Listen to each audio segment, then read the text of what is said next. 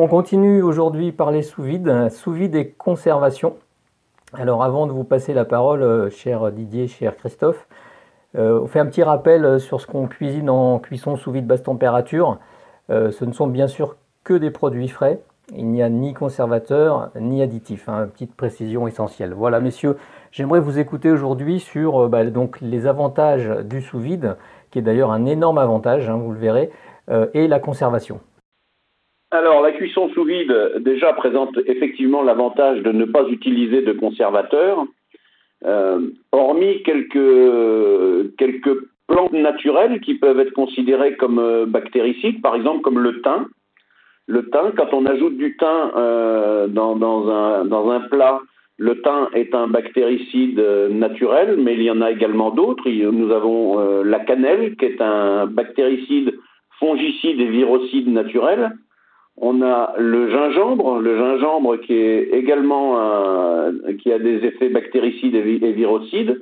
On a le pamplemousse, bizarrement, le pamplemousse euh, qui est un, effet antibactérien à spectre large. On a l'ail, l'aloe vera, euh, qui sont, donc tout ça sont des plantes qui ont des effets euh, bactéricides et qui aident à la conservation. Donc quand on fait une préparation sous vide et qu'on utilise ces plantes-là, on, augmente encore euh, la qualité bactériologique du contenu. Christophe pourrait peut-être nous en dire quelque chose Oui, bah il y a, y, a, y a, le clou de girofle aussi. Non, mais je crois que tu l'as bien résumé. Tu as bien résumé euh, le sujet. Alors combien de temps, combien de temps euh, peut-on conserver? Donc je le rappelle, des, produits qu'on a cuisinés sous vide, hein, donc ils sont cuits. combien de temps peut-on les conserver? Alors, ce qui se conserve le moins bien, c'est effectivement le poisson, parce que le poisson est cuit à des températures beaucoup plus basses. Euh, donc, le poisson va se conserver maximum 8 à 12 jours. Euh, par contre, les viandes qu'on peut cuire à des, à des températures euh, supérieures à, à, 60 degrés peuvent se conserver jusqu'à 21 jours et plus si on fait une étude de vieillissement. Par exemple, on a, on a l'exemple d'un confit de canard le confit de canard peut se conserver jusqu'à 360 jours. Il faut, euh, effectivement faire une étude de vieillissement par un laboratoire agréé pour, valider euh, la teneur bactériologique du produit. On a le riz euh, qui peut se conserver de, 15 jours à 4 semaines. Tous les légumes qu'on cuit à 85 degrés se conservent en moyenne 35 jours. Toutes les sauces, c'est en moyenne une quarantaine de jours. Et les fruits de 15 à 25 jours. Donc, vous voyez qu'on a des temps de conservation qui sont beaucoup plus longs euh, qu'en cuisine traditionnelle. D'accord. Et qu'en est-il euh, de la qualité, euh, par exemple, d'un produit qui a été conservé comme ça un jour, une semaine et 15 jours? Est-ce qu'on est peut dire que la qualité est constante, par exemple?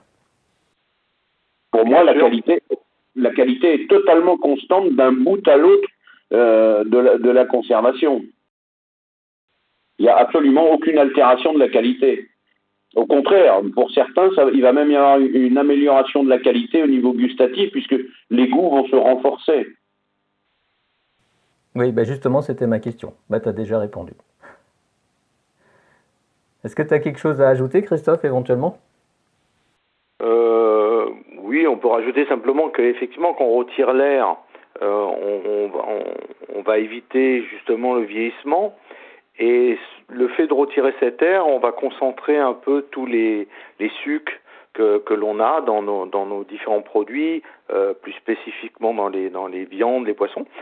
Et, euh, et donc ça va donner beaucoup plus, un exhausteur de goût.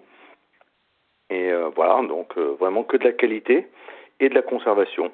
Et ce qui va beaucoup nous aider en, restauration, puisque ça va nous permettre de, faciliter un petit peu l'organisation au niveau des salariés, au niveau des équipes, et puis surtout une, une, certaine souplesse qui va nous permettre ensuite bah, voilà, de nous concentrer sur nos sauces, de nous, nous concentrer sur euh, notre présentation et, la mise en place. Tu, tu l'as dit, euh, effectivement, quand on fait le vide, on enlève l'air. Donc on, on, sait que quand on enlève de l'air, on, on, tue certaines bactéries, mais il reste quand même des bactéries. Bien sûr.